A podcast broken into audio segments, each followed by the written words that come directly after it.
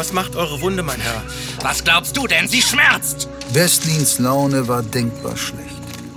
Seit Stunden folgten sie dem Shani durch einen unwegsamen Dschungel, der sie irgendwann ausspuckte und in einen schmalen Trampelpfad mündete, dessen Ende nicht absehbar war. Um sie herum ragten hohe Felsen in den grellen Himmel und das Licht brannte schonungslos auf sie hinab, als käme es aus mehreren Sonnen. Doch mehr als der Schmerz des abgetrennten Daumens seiner Schwerthand quälte ihn die Schmach, beinahe im Kampf besiegt worden zu sein von einem nicht standesgemäßen Kämpfer, der die Klinge schwang wie ein Bauernsohn. Wie weit ist es noch?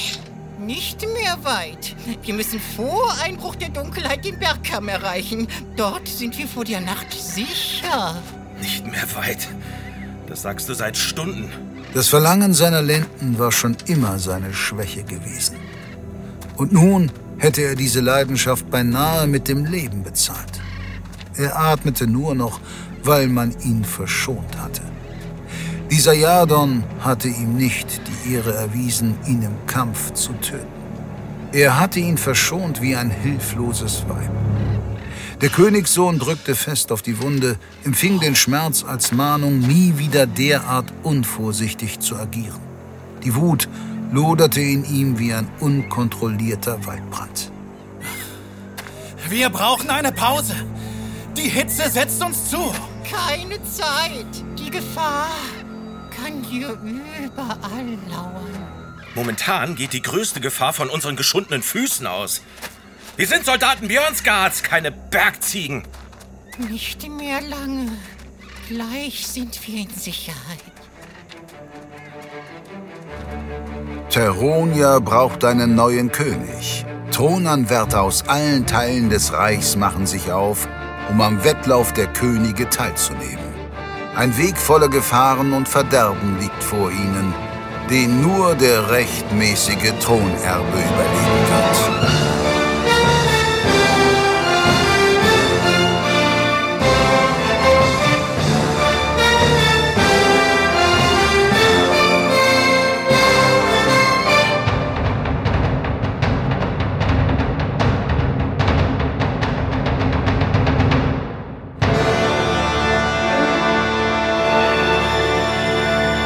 Folge 13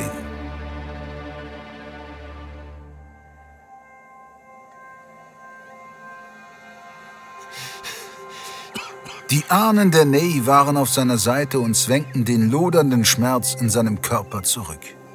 Dalim al-Karima stand auf einem Felsplateau und blickte hinunter in das exotisch fremde Tal, das von Pflanzen, Bäumen und Sträuchern überquoll. Doch der Schönheit der fremdartigen Natur galt nicht sein Augenmerk. Er richtete den Blick auf einen Mann, der unter ihm einen schmalen Pfad entlang schritt. Bestlin aus Björnsgard. Einer seiner Gegner im Wettlauf, die es zu besiegen galt. Er war dem Trupp seit Stunden gefolgt und wartete nur auf die Gelegenheit, sich dem Gegner zu stellen. Insgeheim hatte er gehofft, sich dem Gegner in einem Moment gegenüberstellen zu können, in dem er allein blieb. Doch sein Gefolge wich ihm zu keiner Zeit von der Seite. Dieser Feigling.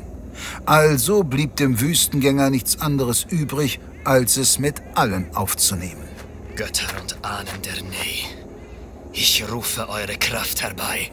Der Wüstengänger breitete die Arme aus und streckte sie dem glutheißen Himmel entgegen. Er spürte, wie sich die Kraft seines Volkes in ihm ausbreitete. Der Schmerz seiner vielen Wunden wich. Für die Freiheit und Herrschaft Nays! Er machte sich an den Abstieg, um seinem Schicksal und dem seines Volkes entgegenzutreten. Und wie steht es mit Essen? Unseren Männern fehlt es bald an Kraft. Ihr habt den Shani gehört. Wir sind gleich da. Auch Bestlin spürte die lauernde Gefahr. Immer wieder verfing sich sein Blick in den Felsen, die Hand auf dem Knauf seines Schwertes gelegt. Und diese Hitze. Ich verfluche diese Insel. Hüte deine Zunge, du sprichst von Elidor. Lass es mich nicht bereuen, dich mitgenommen zu haben. Verzeiht, Herr. Ich wollte nicht. Schweig! Was war das für ein Geräusch? Da! Oh nein, oh nein. Etwas kommt den Berg herunter. Formiert euch, Männer! Schützt den Königssohn! Was zum... Als Bestlin den Kopf leicht drehte, bemerkte er die Gestalt. Sein Blick fing einen Mann in einem hellblauen Gewand ein, der mit geschickten Schritten über den Abhang des Berges jagte und direkt auf sie zuhielt. Im grellen Licht erkannte Bestlin die gezückte Klinge, ein Krummsäbel. Es dauerte keine zwei Augenaufschläge, bis der Mann den Trampelpfad erreichte und mit entschlossenen Schritten auf sie zuhielt. Halt! Keinen Schritt weiter! Doch der Wüstengänger setzte seinen Weg unbeirrt fort. Ihr werdet mich nicht aufhalten! Niemand wird mich aufhalten! Shani, wer ist denn das jetzt schon wieder? Wieder eine dieser Inselausgeburten? Nein, aber oh weh, irgendetwas stimmt nicht. Er, er durfte nicht hier sein. Er ist nicht der rechtmäßige Thronfolger. Aber er ist hier. Er ist allein. Entweder ist er furchtlos, sich den Soldaten Björnsgards mit gezückter Klinge zu nähern, oder er ist vom Wahnsinn besessen. Vermutlich beides. Legt die Waffe nieder! Das ist die letzte Warnung an euch! Dalim al-Karima hielt tatsächlich in der Bewegung inne. Er musterte den Trupp, der nur wenige Schritte entfernt vor ihm stand. Ein abwartendes, lauerndes halbes Dutzend Männer. Doch selbst 100 würden ihn nicht abhalten, sein Ziel zu erreichen, das unmittelbar vor ihm stand. Der Königssohn Björnsgards. Westlin von Björnsgard! Lange habe ich auf diesen Augenblick gewartet. Eine geradezu greifbare Erregung erfasste ihn.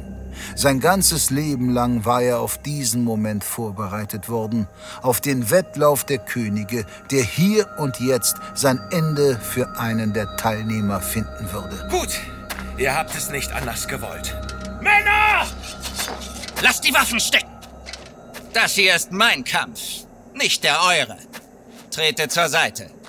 Langsam schritt Bestlin durch die Reihen seiner Soldaten und trat dem Mann entgegen, der es wagte, ihn mit gezückter Waffe zu bedrohen. Bestlin musterte ihn eindringlich. Ich weiß, wer du bist. Der Herrschersohn der Ney, Dalim al-Karima. So wahr ich hier stehe, seht mich an, Königssohn. Dalim al-Karima wird das Letzte sein, das ihr in dieser Welt zu Gesicht bekommt. Eure Herrschaft ist zu Ende. Nur über meine Leiche. Mit Vergnügen. Ehe Bestlin eine Bewegung machen konnte, traf ihn etwas hart gegen die Schulter. Der Königssohn schaffte es gerade noch, sich zur Seite zu drehen und den Stich des Wüstengängers ins Leere laufen zu lassen. Das Antlitz seines Gegners verzerrte sich vor Wut. Blitzweiße Zähne stachen aus dem sonnengebräunten Gesicht hervor. Bestlin erkannte unzählige kleine Wunden an Stirn, Wangen und Lippen. Sie verliehen seinem Gegner etwas Unmenschliches. Bestlin erwachte endlich aus seiner Lethargie, keinen Augenblick zu spät. Er parierte einen Hieb und sah im Augenwinkel, wie der Wüstengänger aus seinem Gewand einen kleinen Dolch hervorzog und ihn in die Schulter seines Gegners warf. Björnsgards erster Sohn brüllte vor Schmerz und sah die Klinge des Dolches in seiner Schulter stecken. Mit aller Kraft hob er das Schwert und setzte seinen Gegner nach, den die Gegenwehr so überraschte, dass er nach hinten stolperte. Westlin nutzte die Zeit, in der sich sein Gegner aufraffte, um die spitze Klinge aus seiner Schulter zu ziehen. Labe dich am Schmerz. Er ist nicht der Einzige, den du verspüren wirst. Westlins Gegner war stark, aber nicht übermächtig. Westlin war geschult im Zwei-Klingen-Kampf, sodass ihn sein fehlender Daumen lediglich behinderte, aber nicht kampfunfähig machte. Die Ohnmacht eines verletzten und in die Enge getriebenen Tieres tobte in ihm. Und er erkannte sogleich die größte Schwäche seines Widersachers, maßlose Überheblichkeit. Dann zeig, was du drauf hast, du Zögling einer blindschleichenden Wüstennatter! Bestlin weckte den Zorn seines Gegners. Blindlings schlug Dalim al-Karima auf ihn ein, doch jeder Angriff wurde mit flinken Manövern pariert. Nun zahlten sich die Stunden des Doppelschwerttrainings aus. Ich werde die Erde Elidors mit deinem Blut tränken und auf deinen toten Körper pissen! Westlin war überrascht von der Kraft, die den Hieben des Wüstengängers innewohnten. Es kostete ihn alles, die Attacken abzuwehren. Dennoch packte ihn die Zuversicht. Unmöglich konnte dieser Mann das Tempo länger durchhalten. Beim nächsten Angriff erkannte er eine Lücke in der Deckung seines Gegners und stach zu. Die Klingenspitze schlitzte Dalims Wange auf und zauberte ihm ein verzerrtes Lächeln ins Gesicht. Dalim al-Karima hielt inne und spuckte Blut aus. Was denn? Überrascht, dass sich euer Gegner zur Wehr setzt? Im Gegenteil. So macht die Jagd Spaß. Bringen wir es zu Ende. Sofern es Rolguras Wille ist. Der Wüstengänger täuschte eine Finte an und stürmte mit geschwungener Klinge los. Westlin schaffte es nicht mehr rechtzeitig auszuweichen. Dalim al-Karimas Säbelknauf traf ihn mit einem Hieb gegen die Stirn. Ein stechender Schmerz raubte Westlin fast die Besinnung. Würde er sich der drohenden Ohnmacht hingeben, wäre dies sein unwiderrufliches Ende. Um sich vor der nächsten Attacke zu schützen, warf er sich zu Boden und riss blindlings das Schwert in die Höhe. Er spürte einen Widerstand, der Wüstengänger stöhnte an. Westlin wusste nicht, wo er seinen Gegner erwischt hatte, doch allem Anschein nach war die Verletzung nicht stark genug, denn der Krummsäbel jagte ihm unbeirrt nach. Westlin stob zurück, rollte sich zur Seite und kam schwerfällig wieder auf die Beine. Mit beiden Händen hielt er das Schwert, traktierte seinen Gegner, der stark am Bein blutete. Hat meine Klinge dich am Bein erwischt? Das muss höllisch wehtun. Der Herrschersohn der Nei antwortete nicht. In blinder Wut jagte er voran und hieb auf Bestlin ein, der jeden Angriff mit Bravour parierte. Mein Schwertkünsten hast du Ausgeburt eines Sandfressers nichts entgegenzusetzen. Dalims Blut kochte vor. Er wollte den Tod dieses Mannes, wollte sehen, wie sich der Säbel in seinem Körper drückte. Die Ahnen der Nei waren bei ihm, hielten den Schmerz fern, so dass er sich einzig und allein auf seine Wut konzentrieren konnte. Doch diese war ein schlechter Kampfgenosse. Dalim wurde unvorsichtig und Westlin sah seine Chance gekommen. Nach einer parierten Attacke schwang er das Schwert. Hart und treffsicher ließ er die Waffe niederfahren und jagte die Klinge auf den Scheitel des Wüstengängers. Dalim al-Karima verstand es nicht. Entgegen jedweder Prophezeiung vernahm er, wie sich die Ahnen und Götter der Nei von ihm zurückzogen. Und dann, endlich, kam der Schmerz zurück, gefolgt von alles verschlingender Dunkelheit. Ihr, ihr habt ihn geschlagen. Westlin musterte seinen nunmehr kampfunfähigen Gegner. Die Klinge steckte tief im Schädelknochen, doch Dalim al-Karima fiel nicht um. Mit trübem Blick starrte er Westlin an, trotzte den Kräften der Natur.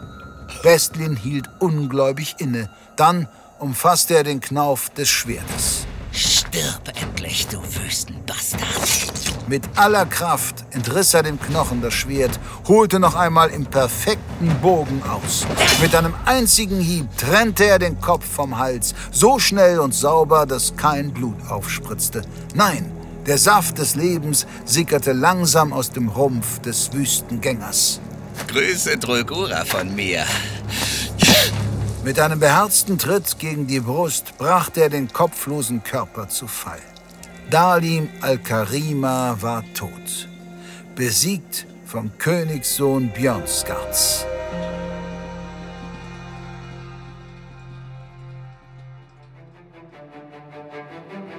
Wettlauf der Könige ist ein Podcast aus den Wake World Studios.